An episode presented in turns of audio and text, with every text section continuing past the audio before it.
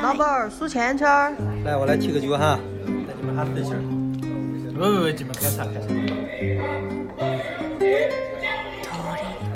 让我尝一下。大家好，欢迎来到九言九语，我是主播七七，我是叨叨。嗯，今天这期节目呢，我们之前已经预告了非常多次，就是我们很想聊农业相关、农业相关的话题。你是已经喝多了吗？没有没有，就是嘴瓢了。我们一直非常想聊农业相关的话题，然后也在很多期节目里预告了非常多次。今天算是千呼万唤始出来。对，嗯，所以今天呢，我们就想。聊一下缘起，我们是如何开始迷上农业的？嗯，在这之前，我们先说一下今天喝什么吧。好，我在喝之前北京那一集酒吧探店那期说过的吴美人山肺纯米酒外传。嗯，因为之前双十一我问七七囤了什么酒，然后我就突然想到我之前加了老板的微信，我还没有买酒。嗯，这次就买了四瓶，买了两瓶外传，还买了。嗯，本体，本体就是没有外传两个字，还买了一瓶呃醇厚型适合温热着喝的，嗯，后面喝了再跟大家说。然后这一瓶之前也说过了，它就是呃很清爽的酸味儿。嗯，昨天和大叔一起喝，他喝了一杯，我给他倒第二杯的时候，我跟他说这个米酒很特别吧，他非常惊讶，他以为自己喝的是白葡萄酒。啊，太多了吧？嗯，没有那么夸张，听众朋友们，这个还是能喝出来粮食的味道的。它只不过不是，嗯，如果平时喝的是塔记或者是便宜大碗的那种，一大瓶一点八升，可能一百块钱左右的。如果平时喝的是那种的话，喝到这个清酒，就是肯定会觉得挺耳目一新。对于我来说，对于我喜欢清爽酸味的。我来说，我觉得是非常惊喜的，因为它，嗯，是一种有乳酸菌的味道，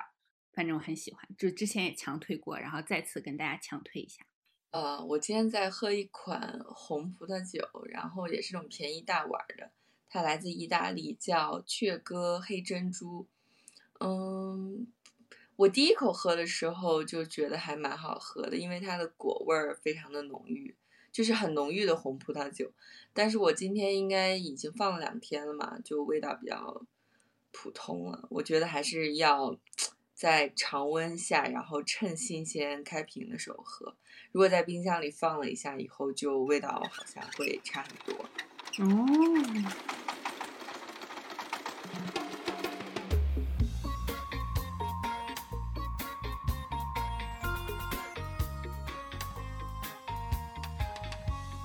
对，说回到农业，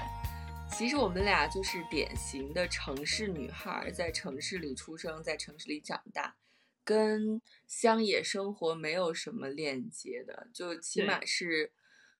我应该是自从我应该是都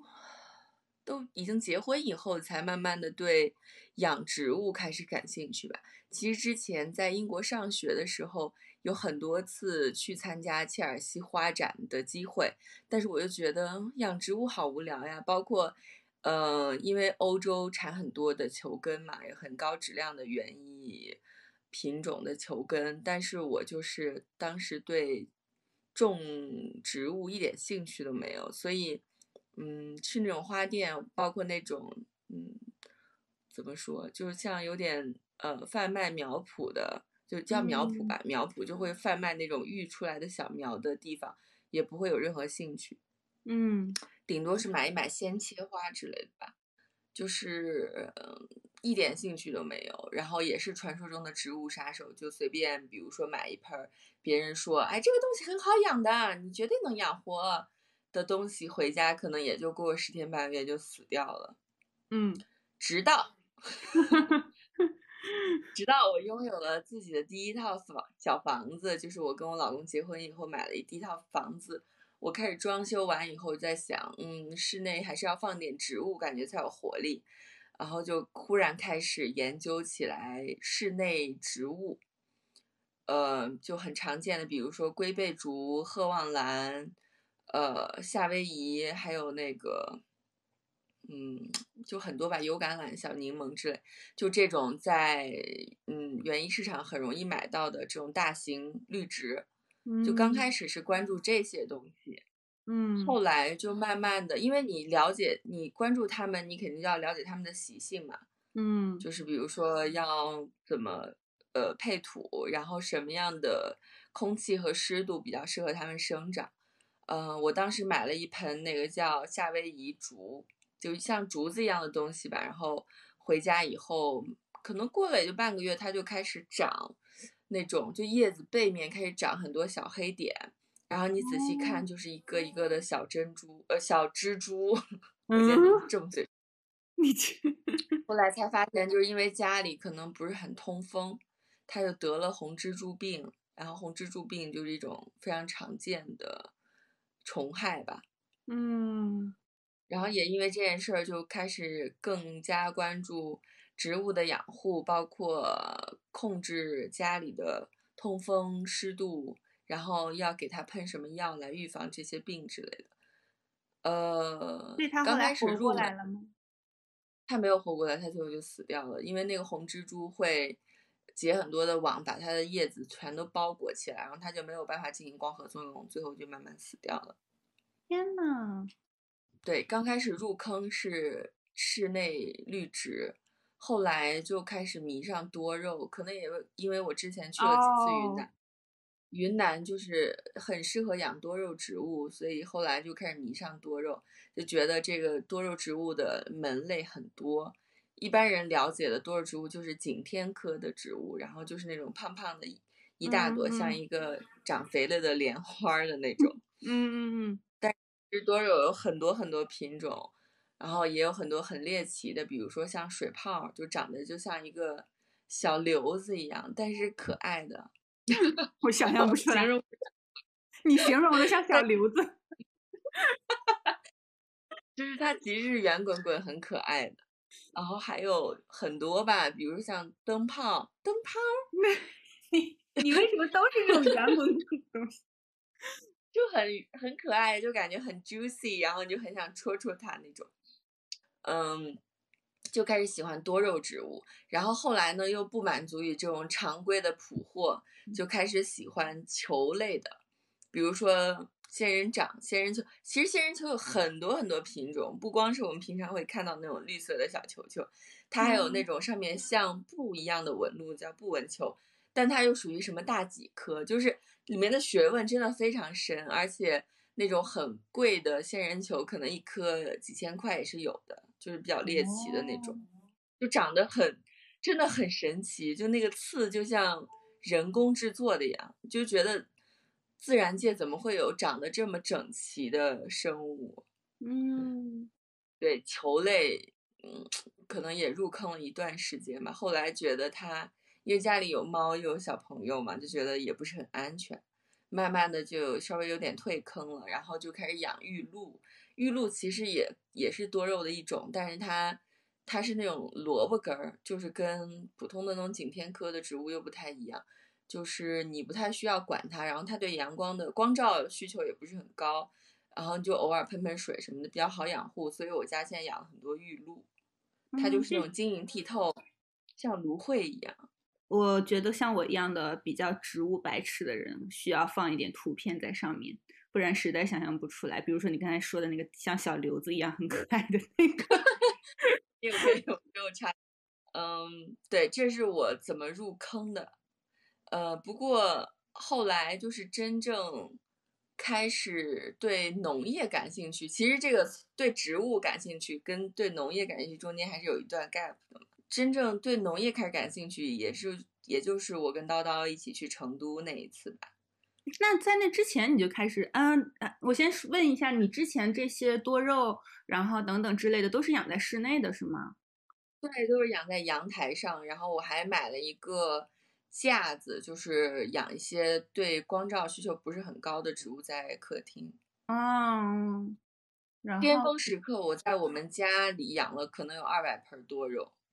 你们家怎么？我们家只有九十，我们家只有九十多平米，但是我就是很努力的养了二百多盆植物。嗯，但是我记得，然后我记得我们去成都之前你就开始养花了，我一直等着你在讲什么时候开始养花。哦，养花儿。对啊，嗯，就是多肉慢慢养一养，可能也是不是很满足了吧，就开始忽然对那种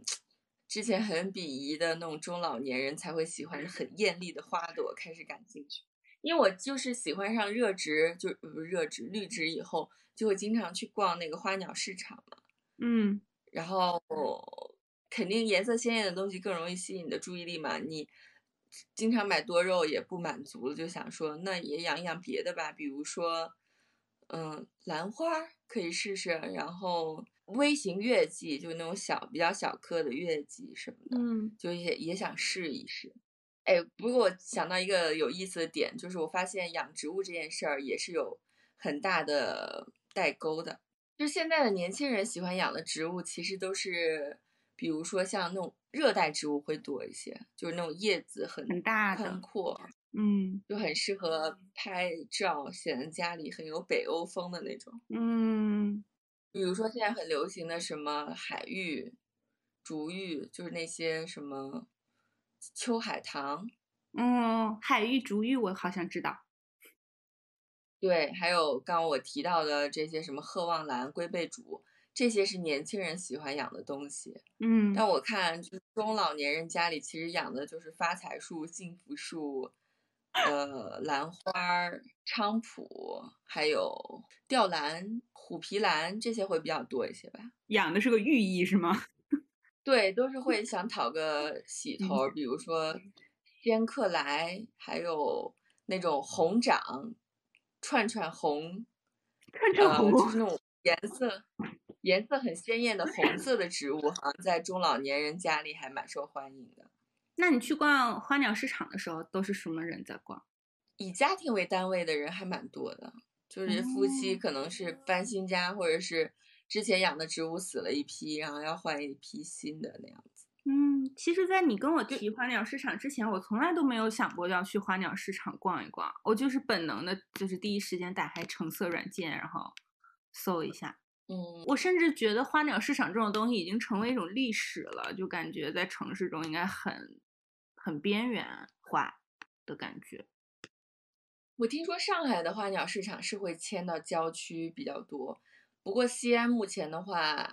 城市里的花鸟市场还是有，基本上每个区域都有自己的花鸟市场，也都还蛮大的。嗯，那还挺好。就我很喜欢去逛花鸟市场，有的。店主就会很精心的布置自己的铺子，嗯，会配给自己的植物都配上很可爱的小盆。而我看到卖盆的地方，哦，因为我在逛那个在网上冲浪的时候，看到他会卖那种像牛皮纸袋一样的盆，就是像就是棕色的那种纸袋。我在想，那个东西适合养植物吗？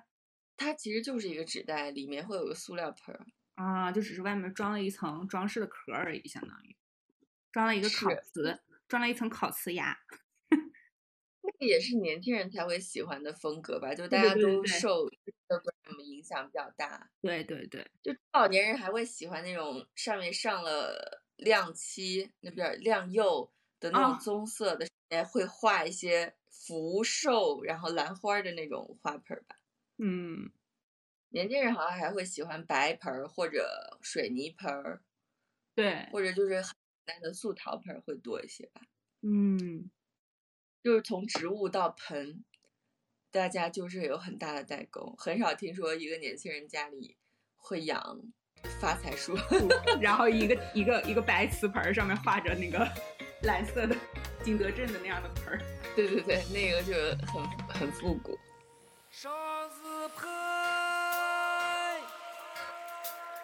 上两个是婆嘛，又是山羊嘛在自觉，山羊嘛自觉为草坡哎。我在想我是怎么开始感兴趣的，因为我可能也没有七七像这样之前对养植物什么的感兴趣。就是自从上大学的时候养死了一小一盆小仙人掌之后，嗯，我就觉得我应该不适合 养植物，而且我。自自己觉得是自己是一个不是特别有耐心的人，我老觉得我嗯照顾不好植物，嗯，所以从来都没有在想过在家里养植物，最多就是也是就是买两枝花插一下什么之类的。嗯，所以我们去了成都，对我来说其实是我第一次知道，就是就首先在。实际到达，比如说我们要住的那个村子啊，然后去住民宿看他们的园子之前，我就在路上被七七渊博的 知识的植物知识给震撼了一番，就是感觉路边的花花草草他都认识，嗯，我就深深感受到自己的无知，就是他跟我说了很，哪怕他哪怕全车的人感觉都知道了。哎，那个那个是谁来着？那个小白花，接骨木。对，哪怕全车的人在七七的教导之下都知道了接骨木长什么样，我还是不知道接骨木长什么样。另外就是我们车上也有一个就是带着她宝宝的年轻的妈妈，然后这位小姐姐她我们在就是开呃坐坐着电瓶车走的时候，然后她就很她就说，哎，那边有小燕子，很难平常是很难看到小燕子的。我就看了一下，发现我有。对于我来说，那就是一种鸟，就完全我也完全不知道它是小燕子，我也没有见过小燕子，我也不知道小燕子长什么样子，嗯，所以就感觉，嗯，就是恰好，我觉得也可能也不是恰好，也是因为大家都有这个兴趣，所以才会参加这次旅行。就是我们那个小团队里面的其他人，感觉都是不一定是对农业感兴趣，但他们是对大自然感兴趣的。或者是对这种乡乡乡村里的生活是感兴趣的，我觉得这一点就已经有点启发了我，让我看到了大家嗯了解的另外一一个世界的东西。嗯嗯，我在生命中遇到过无数人跟我说他自己是植物杀手，但是我很少见到以植物杀手自居的人养死过动物或者孩子。就没有一个人说，呃，我就是不擅长照顾花朵，所以我家的小孩也就 没了。没有人会这么这么说，所以我觉得所谓植物杀手，就还是你没有用心的关注它吧。对对对对对，我觉得也是。我之前也是养什么都死，但是我现在基本上就不太会养死植物。就是你只要愿意花时间和耐心去了解它的习性。嗯，他发出求救信号的时候，你也愿意去聆听，去为他做出改变的话，我觉得没有什么能养死的植物。嗯，所以我感觉在碰到大家还没有真正开始成都旅行的时候，就觉得，嗯，哎，这些人好像跟我平时以前身边的人都不太一样，就是大家会聊的是另外的一些东西。嗯，然后我觉得。我们我觉得可能主要是住到，一个是住在那个村子里，嗯，再一个就是住在樱园的时候，可能让我开始感受到农业，它可能也不能算是让我感受到农业吧，就是感受到了一些大自然，更多的感受到了一些自然的呼唤，对对对，就就感感受到了一种野性的自然的力量，然后因为它地。它首先是它有一个香草园，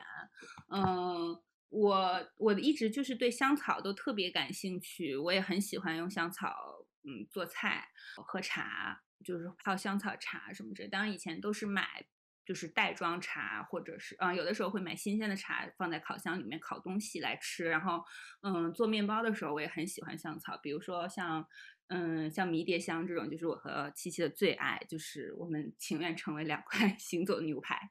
嗯，以及嗯，以及就是泰泰的，就是很泰国的泰泰的味道的香草一系列，我也都特别喜欢。嗯，我之前去清迈旅行的时候，就是买了那个香茅，然后香兰叶的茶，然后我就觉得特别特别的好喝，我非常非常喜欢。泰国的用的做菜的香香料香草，以及他们做甜品的那些的味道，嗯，所以在英园的香草园里就觉得很开心，因为看到它就活生生的长在你眼前，然后你拽一片叶子在手里稍微搓一下就很香，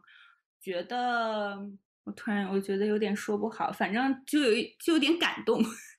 觉得平常嗯，你你只是看到了它就是那种经过人工人为加工之后的一种东西，然后你看到了它本来生长的样子，它的生命是在土里长出来是那样子的，我觉得就很有点感动，然后觉得很喜欢，就心中的喜悦之情溢于言表。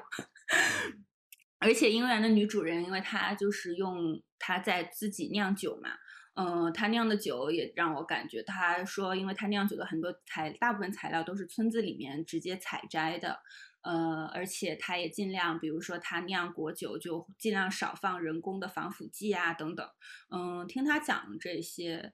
就感觉又有了一些新的了解吧，就是对于种植。嗯，对于自己手工用种植的东西做一些什么东西，比如说酿酒、做小饼干等等，这种就是有了更深的一些认识。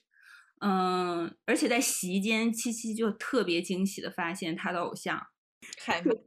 竟然是樱园老板的朋友。嗯，对他，因为他说他那个香草园里的很多植物都是海妈来种的，对吧？一些花是的，就是有很多品种的月季和各种各样的香草。对对对，嗯，平时大家种的月季基本上就是那种，呃，淡粉色的，然后花瓣比较少的，就长相会比较普通的。但是姻缘的月季就是会有非常多的品种，比如说那种淡紫色的，还有纯白色的直立冰山啊什么，就是，呃，基本上我之前因为有关注海妈的，嗯，微信公众号，还有她的小红书。所以它里面介绍的月季品种，我基本都在姻缘的花园里面看到。哦，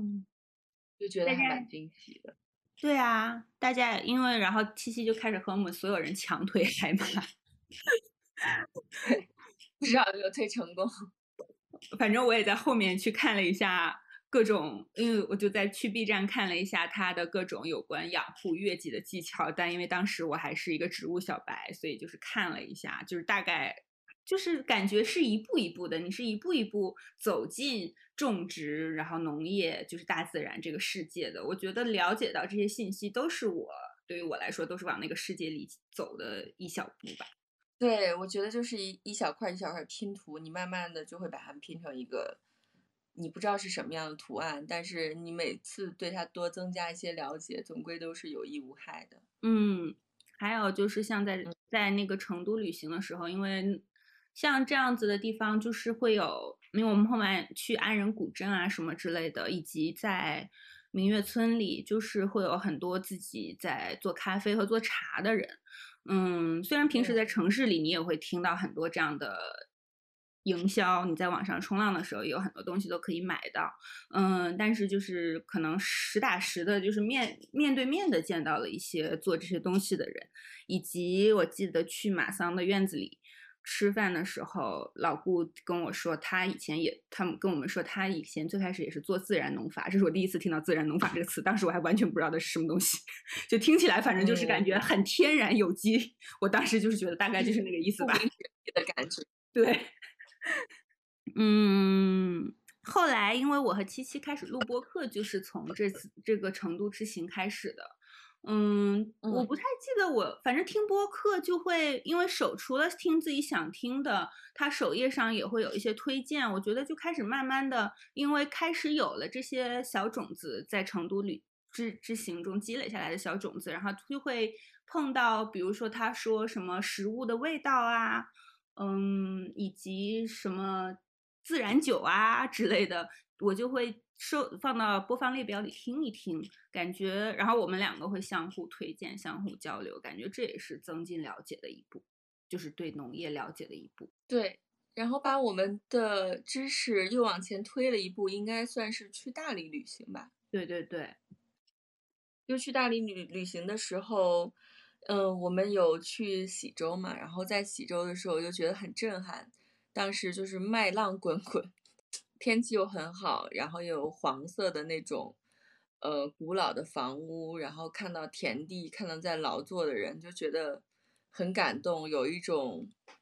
可能是老外第一次来中国，然后看到中国的那种震撼吧。对，就是这就是 China，，就是那种感觉。对，就是想象中的中国应该有的农耕民族的场景就是这个样子。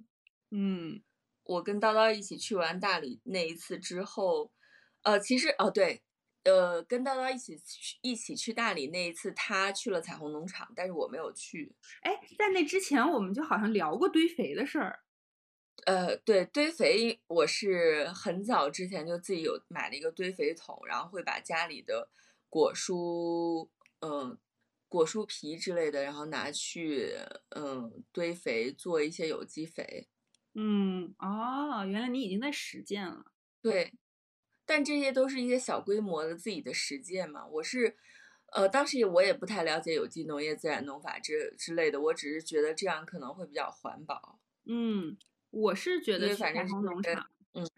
我是觉得去彩虹农场好像对，也也是知识启蒙的另一步，因为看到了他们的，就虽然不大，他们看到了他们的，嗯，化粪池，然后看到了他们的猫砂，不是猫砂，猫砂厕所，就是 人砂厕所，他们会用呃锯木屑来呃 冲厕所吧，应该可以这么说吧。对对对，就是很环保，嗯，就觉得反正就是你会感到在在那个彩虹农场里，我就觉得是一种很顺应自然的一种生活和工作状态，觉得特别好。嗯，对。然后在彩虹农场也认识了大头嘛，嗯嗯，就我们觉得在大理认识的这些点状的人，最终都连成了一个网。然后其实他们之间都有一些关联。我们在大理认识了大头，然后又认识了九寸的老板和老板娘，然后他们呢又都认识六。对，六 六又是一个很神奇的生活在之前生活在云南的日本男人，他就是践行完全践行自然农法和非常嗯淳朴的生活状态的一个，算是我们的偶像吧。对。我之前见到他啦，之前因为他来上海的那个，嗯，在来福士广场的，应该是叫，就也是和手作，呃，和农产品以及就是反正各种是天然产品吧相关的一些市集，里面有卖一些，比如说手工的布料，然后，嗯，试染、酿酒，呃。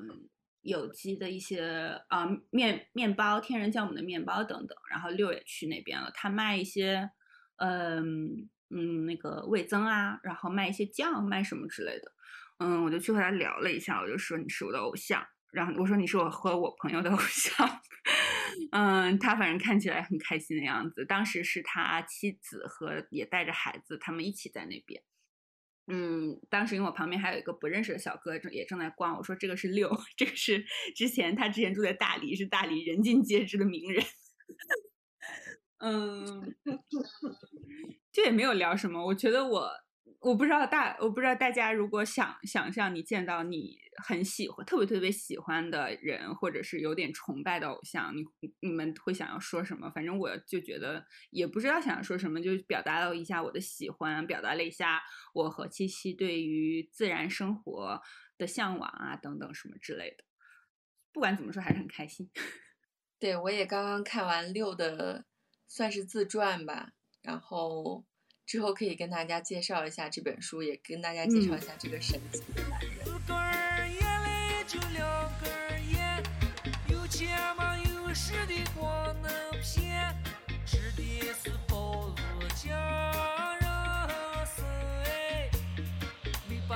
对，不过我觉得在我们继续说之前，我们还是有必要跟大家澄清一下，什么叫有机农业，什么叫自然农法，然后他们跟现代农业的区别又是什么？不然 大家可能。有点一头雾水吧？嗯，就是先介绍一个概念，就是现代农业。现代农业大家应该很熟悉，就是我们现在所了解的农业，就是会用科学技术和工业手段去生产和呃管理的社会化的农业方式。嗯，对。就比如说我们会在电视上看到的什么联合收割机，然后农民伯伯都会背着那个药箱去打农药，然后会去施肥。除草，就是它是感觉很高效，然后很工业化的，嗯，包括美国的农业那些的，就是基本上提到现在农业就能想想到机械化，然后农药、化肥之类的吧。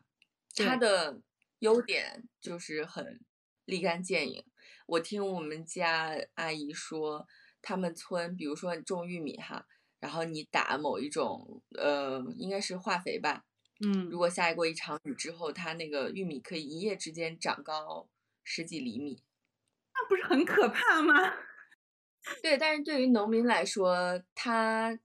他的这个经济效益就会很高啊。是的，因为它产量会比较有保障。对，产量会比较有保障，而且对于如果是养动物的话，你的出出栏率会很高吧？一只鸡从出生到能能售卖，可能也就十几天。嗯，对，而且相对于水果、蔬菜等等来说，它就会长得更好看，可能就更愿意被城市人买的那种好看。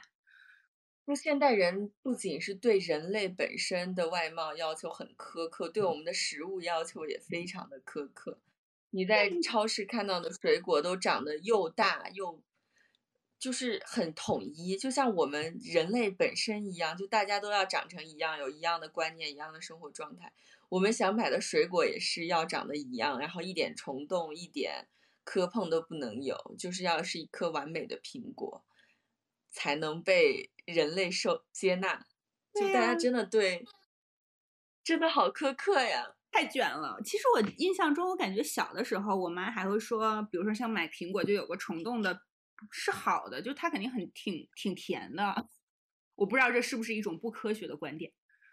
就是，但但是我反正很清晰的记得，小的时候是没有这么对于水果的水果类东西的外貌是没有这么高的要求的，肯定的。对，记得小时候买菜就会可以会看到各种各样的西红柿，嗯，但现在看到西红柿都是又圆。然后 size 也基本都差不多。嗯，最近七七给我寄了一箱他老家的亲戚种的黄元帅，因为黄元帅是我，因为我不怎么喜欢吃苹果，就是黄元帅是我最喜欢吃的苹果，甚至可以应该说是我最喜欢吃的水果之一。因为我妈跟我说，就我妈跟我说，她怀孕的时候就特别喜欢吃黄元帅。就一直只要有条件的话就会吃。我觉得我是在娘胎里 就受到了黄元帅的启蒙。嗯，我我反正七七寄给我的黄元帅就特别的好。它它其实长得也挺好看的，我觉得，嗯，好看还是好看，但是它的味道特别的浓郁，而且颜色也非常的黄。然后它的表皮是粗糙的，嗯，就是闻那个果蒂的地方，就是能闻到非常浓的香味儿。呃，跟我在上海的水果店里买到的，上海水果面店里买到的就是垃垃圾，就是它又没有什么黄元帅的味道，然后颜色就是淡淡的黄，就是明显，就是我跟鸡鸡说推测它的土壤条件肯定不太好，长出的这个果子，但是它七七寄给我的就特别好，特别好吃，非常非常好吃。据说我们两个今年吃了两棵树，对，因为我小姑在。甘肃农村种苹果，他们基本上大家都在种红富士，很少会有人种种黄元帅，就是因为可能市场上大家也不是很喜欢吃这种苹果，而且它因为表皮很薄，然后颜色又很浅，所以稍微有一点磕碰就会很明显，对对，所以有可能就会被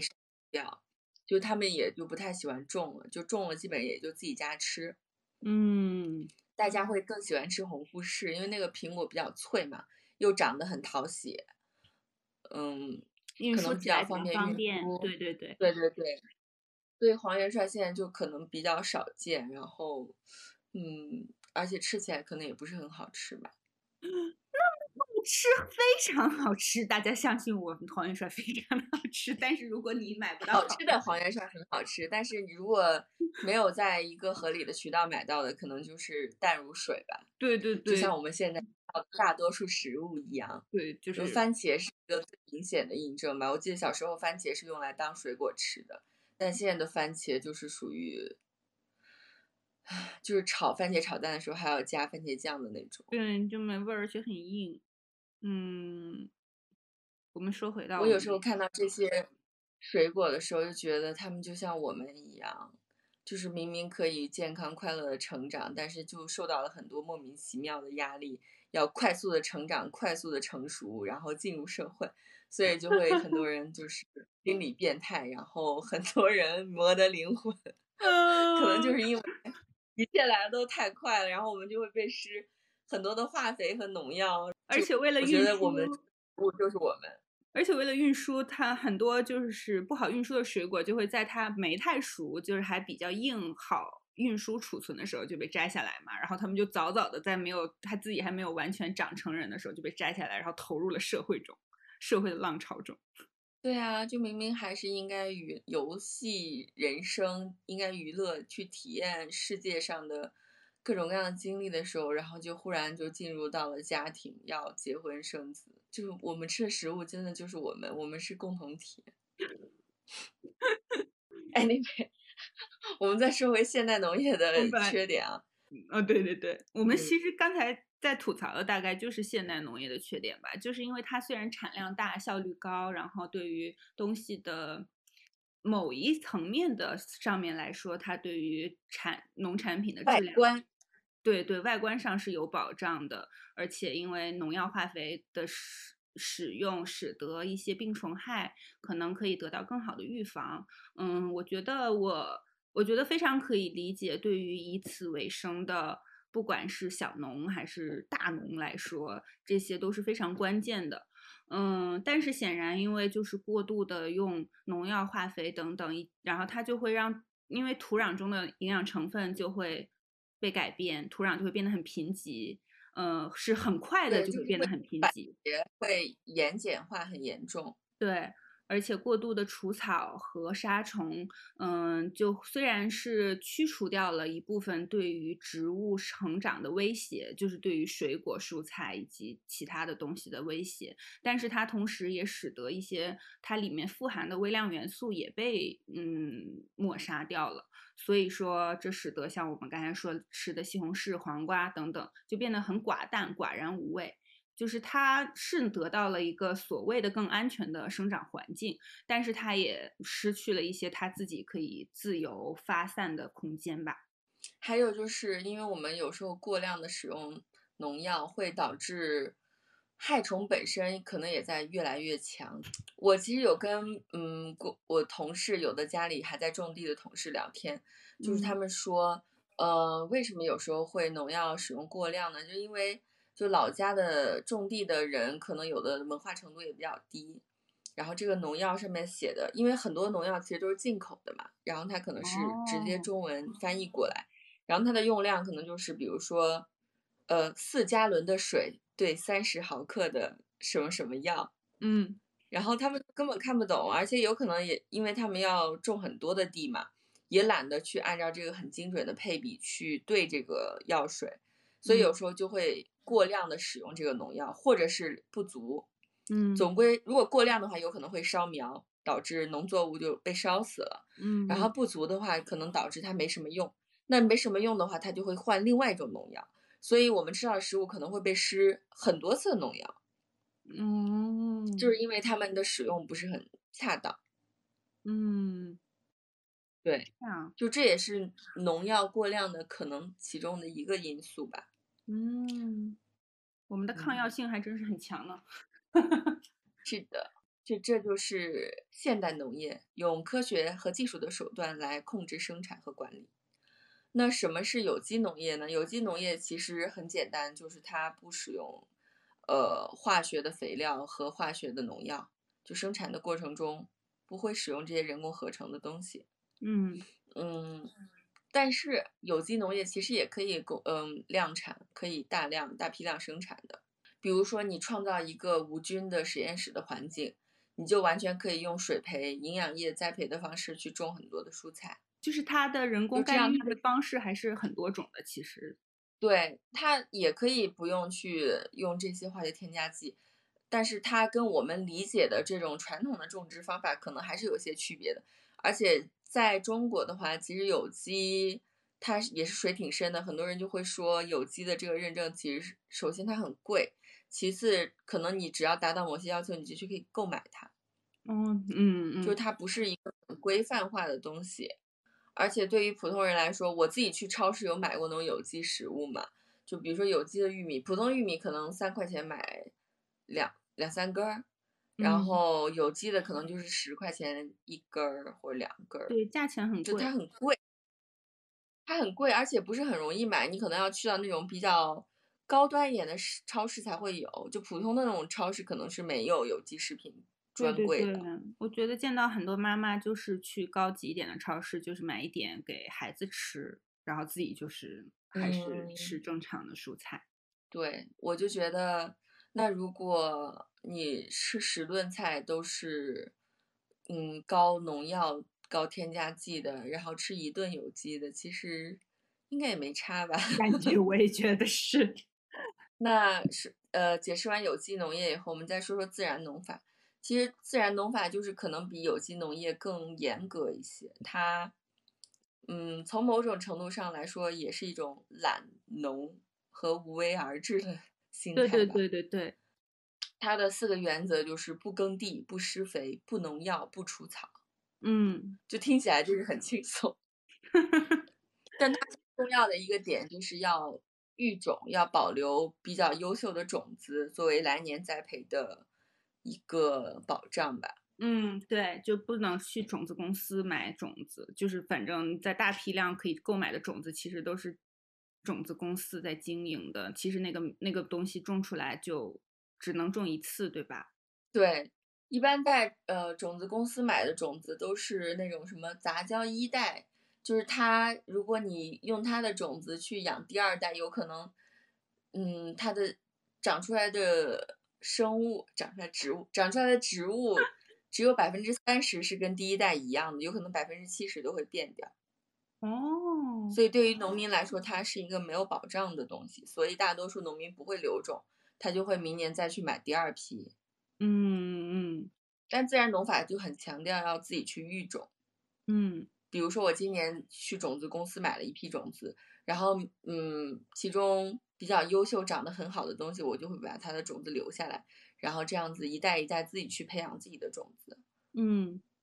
应该我们去那个崇明的之前，我们去崇明农场的时候，那个因为女主人就也就是他们家就因为在储存了很多老种子，就有些是从村民那里收过来的，还有的因为他说有就是全国的，比如说有这种在社交网络上会有大家的老种子交流群一样的东西，就是会互相交换资源吧。嗯，就是对于对于自然农法有兴趣的人也会有这样的。嗯，小团小群体，然后大家相互交流、相互交换资源。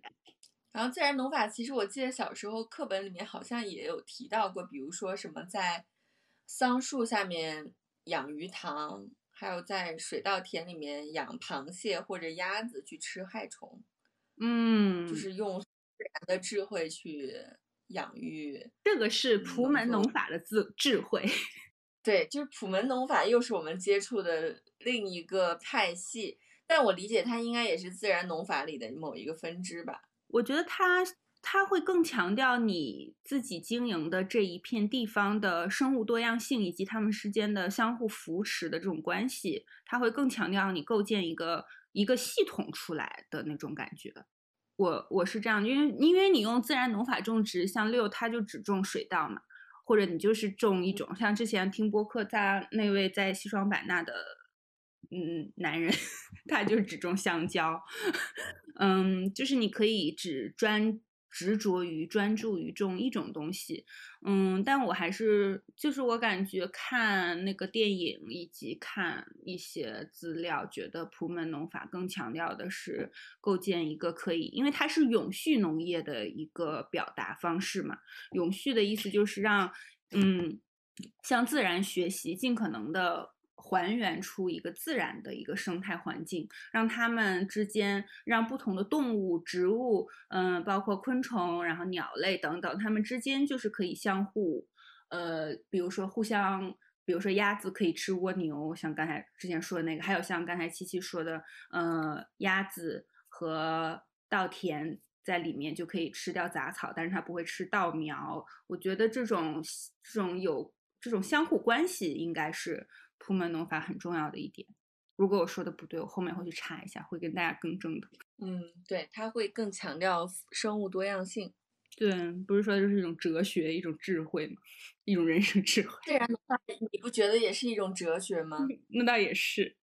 但是我觉得肯定会有人说，自然农法就是富人的一种种植娱乐活动。不过你听“自然农法”这几个字，我觉得就还挺讽刺的呀。就是千百年来，我们中华民族作为一个农耕民族，不是按道理都是自然农法吗？只是因为有了现代农业以后，是的，自然农法变得非常非常的边缘，所以才去强调自然农法。嗯，一种回归，其实它就是传统农法吧。对对对，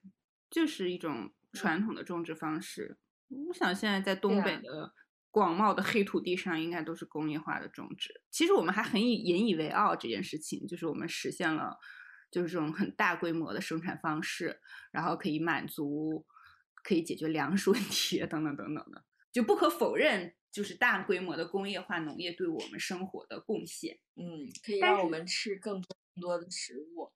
对，但是我觉得。嗯，因为像我读的一些论文中，就是真的传统一辈子在田里面劳作的农民，他们其实是就是够够的了。对于种地这件事情，嗯，可能在施农药然后除草的条件下都已经够够的了。如果他们觉得这是一件，就是觉得这是一件很辛苦的事情，他们会毫不很多农民会毫。嗯，毫无保留的，就是觉得希望抛弃这些传统的耕作方式，抛弃这些传统的知识，就是觉得什么轻怎么轻松一点怎么来吧。像自然的话对于他们来说，肯定就是一种特别没有保障的东西。对，而且现在的种植户和真正的购买者之间有非常多的环节，他们之间是没有任何的链接的。他也不在乎，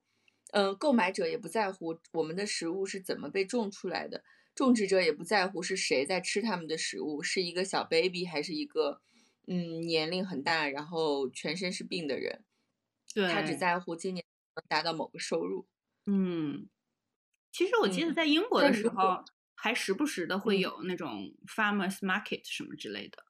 就是会有对，嗯，卖鸡蛋啊，嗯，一些长得丑丑的、奇奇怪怪的各种各样的蔬菜水果什么之类的。对，所以我觉得，如果假设哈，大家都跟自己的，就如果真的这种 market 还存在，我们每次去购买食物的时候，都会跟这个生产者产生链接，那他下回在他的食品上喷敌敌畏的时候，可能也会想到，姬女士，姬女士是我的忠实购买者，不应该害她。这对于。人家的良心要求还是有一定的要求的。嗯，是的。不过现在我们接触到的，嗯，菜贩子也都是比不知道是第几手的，嗯，批发商了。我他们可能也对食物的种植者也没什么概念，很有可能。嗯，像之前我妈就是会给我邮一些她买到的特别好吃的西红柿和地瓜。她说就是因为他们。在在在沈阳家里附近，就是有一个大哥，就是会，嗯，开着车，就是他可能就会卖来卖西红柿，就是比较他们我妈和我爸形容就是老口味的西红柿，嗯，就是我们想象中的有味道的那种西红柿，嗯，就是销量非常的好。然后那个人就是建了一个群，就每天说今天可能有西红柿卖，然后阿姨们就早上就一抢而光，嗯。或者今天卖地瓜，今天卖各种一一一些什么东西，就是他就是自己家种的，嗯，反正确实非常的好吃。我觉得大家可能现在很多时候在城市里面只是找不到这种渠道去认识直接卖菜来卖自己家菜的农民，就感觉都是对啊。我像我觉得上海、北京应该还好一些。我在西安，我就很想认识做有机农场、认做。就自己去种一些蔬菜的农民，但我就不知道通过什么渠道去认识他们，或者就没有这样的人。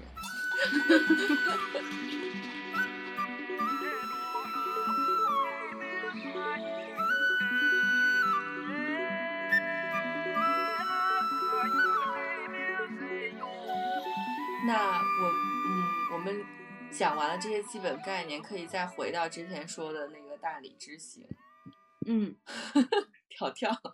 就是嗯，叨叨去完彩虹农场之后，呃，我过了一阵子又跟家人去了一趟大理。那一趟旅程基本上我们大部分时间都是在农场里度过的。呃，首先我们去了彩虹农场，就是之前叨叨有去过的那个彩虹农场。嗯彩虹农场真的是一个很有意思的地方，它在大众点评上的排名其实不算高，就它你不会感觉它有很很苦心在经营大众点评上的排名。嗯，对对对，嗯它不是一个知名度很高的地方，但是我们去的当天，其实它生意还蛮好的，好像它那个木屋里面十人座都被订满了，我们就只能坐在外面，不过外面风景也非常好。呃，当天我是带着我爸爸和我女儿一起去的彩虹农场，当时，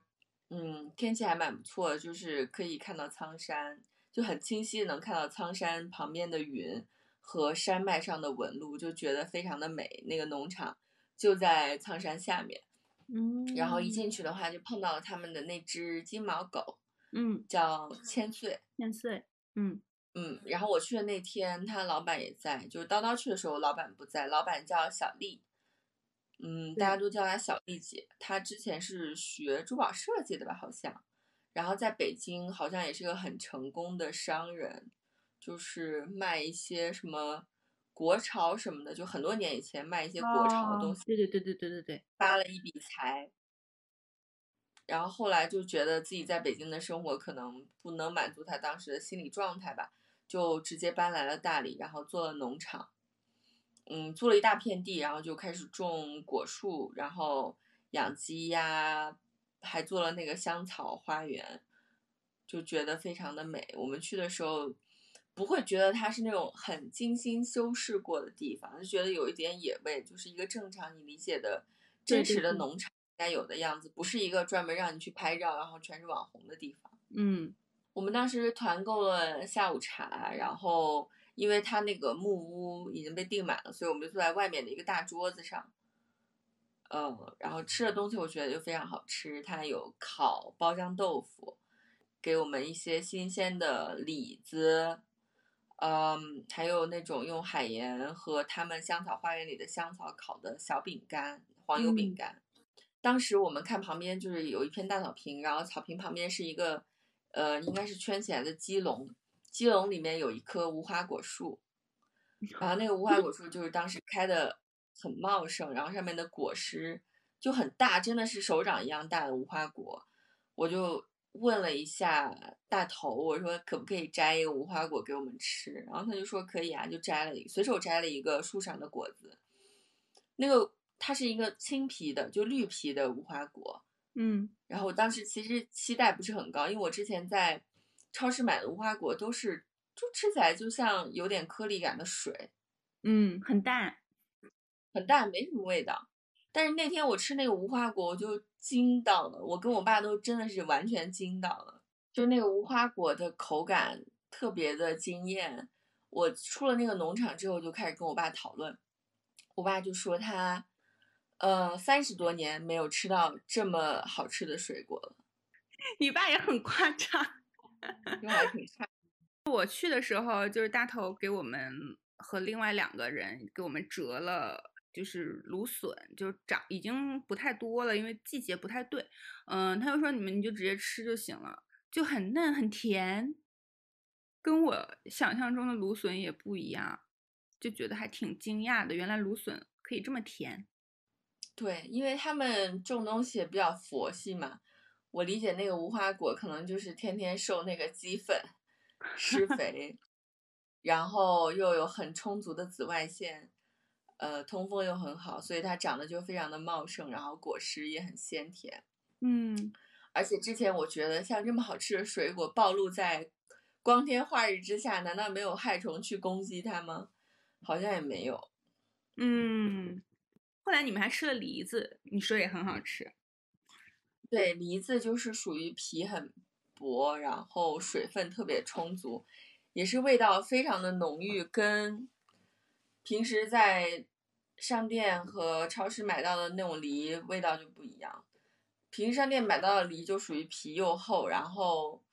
嚼起来感觉很粗糙。对，就皮肯定肯定要削掉的。我觉得梨，我我觉得现在吃梨子都没有办法不削皮吃，不然就感觉吃了太多渣子。是的，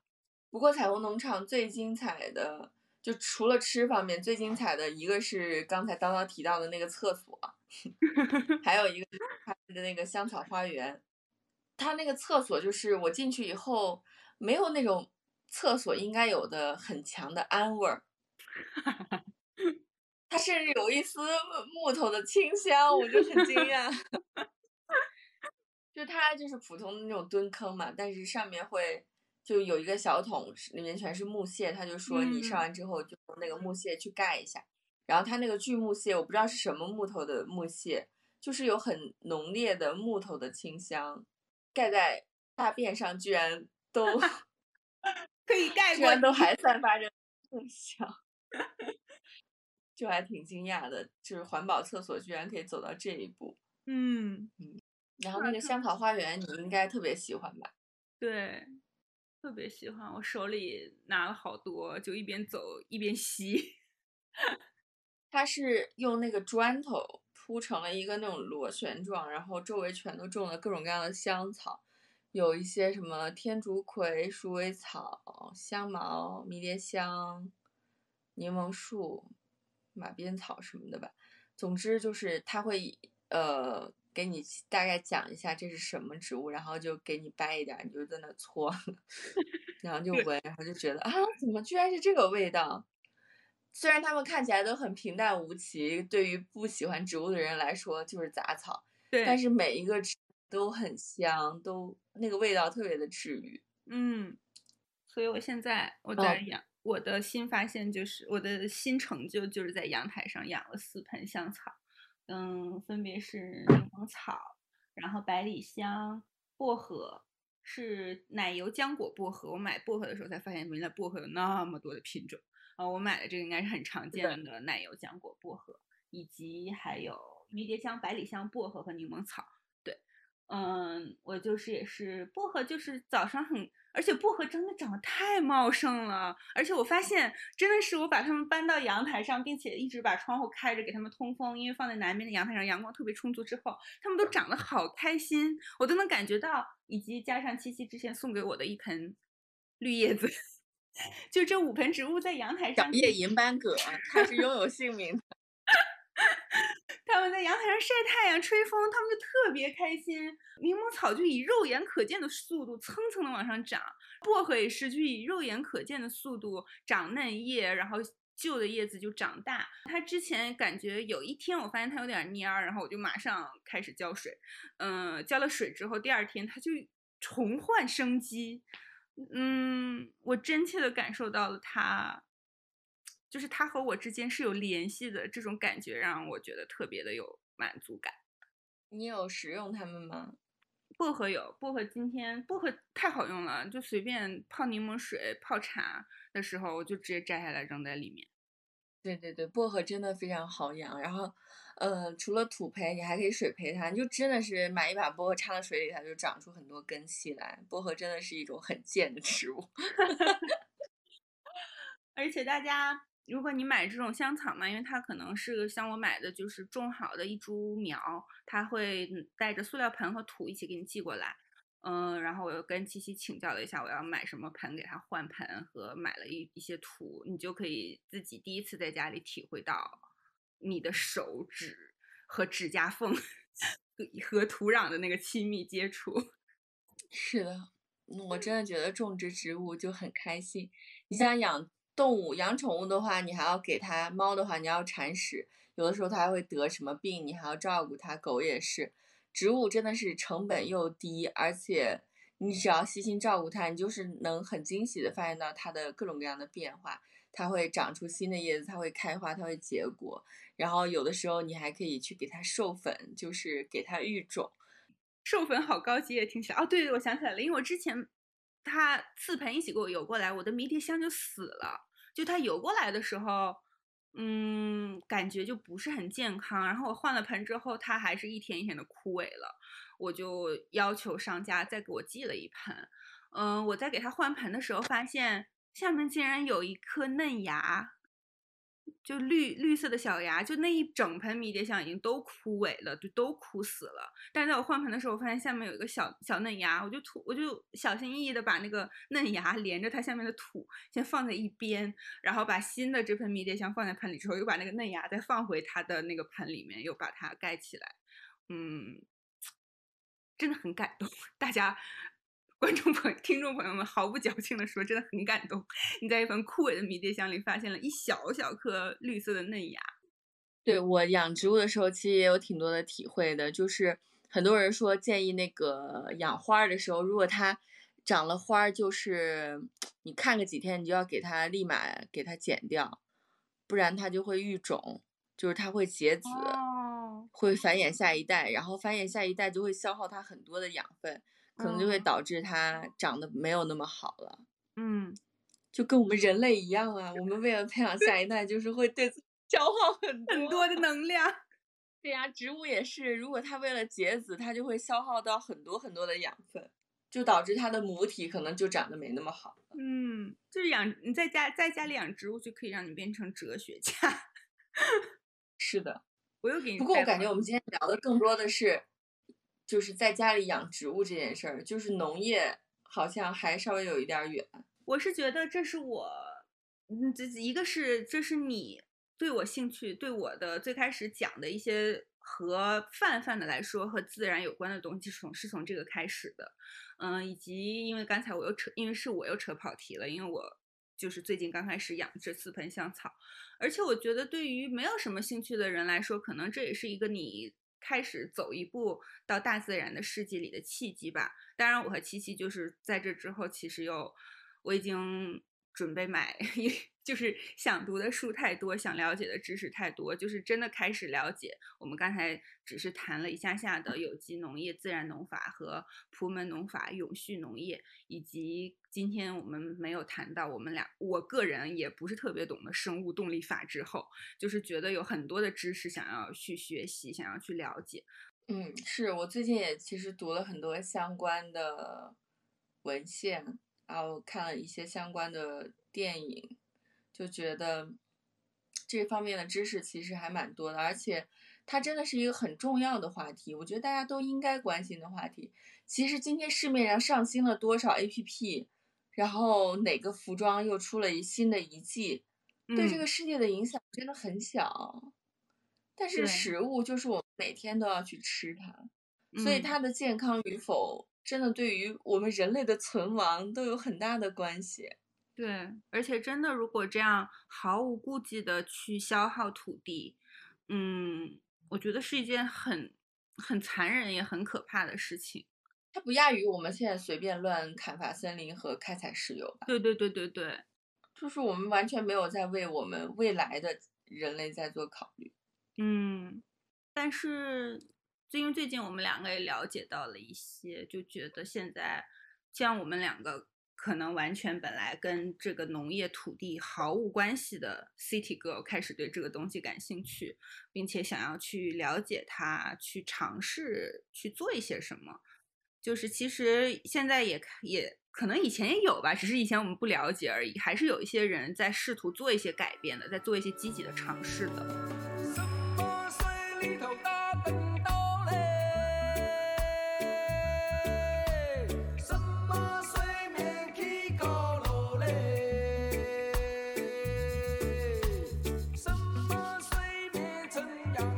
我自己在在读这些东西的时候，我就觉得，就在中国现在的这个社会环境和风气下面，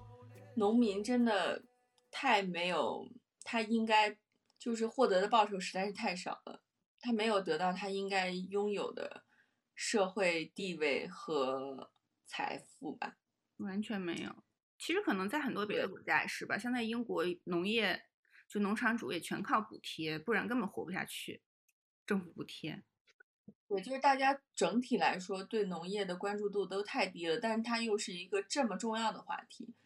其实我真的觉得有些行业，比如说我们互联网行业，就是大家的收入普遍都有一点泡沫了。嗯，对。但是农业它这么重要，但是它的收回报又这么的小。我跟我周围的人最近都开始说，我现在对农业这个话题很感兴趣。我希望将来有一天我会去种种地，然后建立一下跟土地的链接，然后我家里的人的反应都很非常的一致，都觉得我莫名其妙。比如说像我爸和我公公都是从农村里考出来的，就是用知识改变命运的人，他们就觉得我这么努力的离开农村，就是为了以后再也不要种地，然后就可以过上白领、金领的生活。但是你现在又想去，我给了你这么好的教育，然后你现在又想去回归土地，就觉得很不理解。然后我妈就觉得。我曾经是一个也还蛮迷恋，就是什么名牌，然后什么东西上新款了，然后打扮自己之类的人，然后现在就变得非常的朴素。其实我妈也觉得蛮不能接受的，就是比如她跟她的姐妹们聚会的时候，就因为我很朴素，她就觉得稍微有一点丢脸之类的，嗯。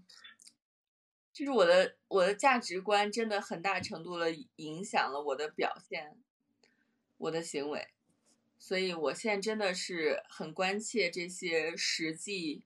的话题，而且就是我觉得跟我有小孩也有很大的关系。就是在我有小孩之前，其实我不太关心自己吃什么，我觉得我天天吃外卖或者是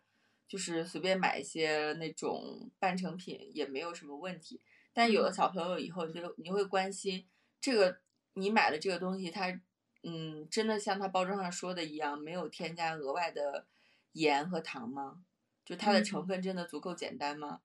然后你吃这个东西，它是不是有机的？是不是对小孩有害的？你就会忽然开始关心这些东西。然后这个，嗯，我之前对于植物的热爱，加上对于它的安全性的这种担忧，就变变成了一个闭环。我就开始慢慢的对农业产生兴趣。我就发现周围实践有机农业、实践自然农法的地方真的非常少。然后我其实对于我们每天所吃的食物的来源、它的安全性，然后一无所知，就这一点还让我挺害怕的。对，这应该其实是很多中国家长的担忧吧？就是其实对于食品安全问题的担忧，可能也是一部分人开始去关注农业这个话题，农业、粮食、食品。的出发点，嗯，是的，嗯，目前来说，基本上都是已经出了很严重的问题，这些安全性才会被曝光出来。嗯，你没有办法，你没有办法去承受，就是让你的小孩儿，比如说因为喝了有毒的奶粉头变大了，或者是因为吃了有毒的鸡蛋，然后产生了什么样的不良影响，然后你才去意识到，哦，我要去吃对的东西。你我觉得作为家长一个天生的保护者，你没有办法去承担这个后果，所以我就很想去为他做一些什么，比如说辞掉我的高薪职业，然后自己去种食物，就听起来从外界听起来觉得很不合理，但是我自己完全理解我自己的一个理由，我的我的 reasoning 就是我可以有更多的时间去，嗯，照顾我的家庭，然后保证他们的。起码从这个环节去保证他们的安全性。嗯，我觉得这样很好啊，而且食物的味道不一样，真的吃进去的感受是不一样的，会让你就是其实真的它当那个食物本身够好吃，其实就是很简单的做法就会让你得到很大的满足感，就不必再追求那些非常高盐、高糖、高油。或者等，就是当然那些东西也是必不可少的，我们也都有这样那样的需求，但是不会有一种对于食物的很饥渴的感觉。我觉得就是因为吃的东西，其实我因为我最近在读了这些，再加上工作中在读一些。呃，道家的哲学，我觉得就是这样子的，就是我们应该向自然学习。我们之前会有人类还有很多自大的时候，人类在进化过程中有很多自大的阶段，要想要战胜自然、控制自然的阶段。但是其实真的是人定胜天，对对对的这种 想法。嗯，但是真的，你就是自然，自然就是事物本来的样子。就是我们现在吃的东西都不是它本来的样子，就是已经，嗯，就且不说是施了农药化肥以及精美包装的进口黄心猕猴桃 什么之类的，就是完我们完全吃的不是东西它本来的样子，然后我们自己也不是自己 本来的样子。我们除了异化人类以外，也在异化我们的食物。我自己是因为感觉对这些，对于想要更加就是顺应自然，向自然学习，然后和自然一起生存，因为本来人类就是。呃，通俗意义上理解的自然世界的一部分，我是因为感觉对这个方面的哲学的或者是思想上这种观点吧，我觉得我有更多的体会和感受了，以及随着生活阶段的变化，开始慢慢觉得在城市中的工作真的对于我来说也没有那么重要吧，就是这并不是我唯一想要的、我关心的东西，我确实更加关心，希望自己可以更。自己可以自由的生活，以及自己可以在更与自然有更土地什么的有更亲近的接触，我觉得可能跟人生阶段也有一定的关系，让我开始对这些东西感兴趣。因为我在一个互联网行业嘛，然后因为工作比较忙的原因，经常就吃食堂或者是点外卖，然后就经常比如说我点了一份番茄土豆粉。然后里面就全是土豆粉，一根菜都没有，可能有两三根金针菇，就觉得啊，今天又吃了一顿垃圾，就是我感觉我每天都在陷害自己，真的，我真的觉得每天都在陷害自己，就是总在吃一些垃圾，我就希望可以更加的就吃一些真正的食物吧，不要吃这么多的垃圾，因为我能很明显的感觉到，假如我吃了很多垃圾食品。嗯，它对我的健康就是很很多的影响，比如说发胖，比如说便秘，或者是呃，就是一些很常见的城市人的形态吧。嗯，我自己是感觉，如果食材足够的好，你就需要很简单的烹饪就可以得到一份很完美的餐食。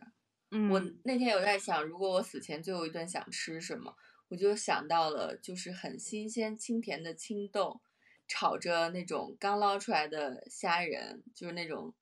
吃起来很 Q 弹，然后，嗯，甜甜虾仁，我就觉得这我如果死前最后一顿我就吃这样这样一道菜，我就会满很满足，而不是需要吃什么很重油重辣重甜的东西。好吧，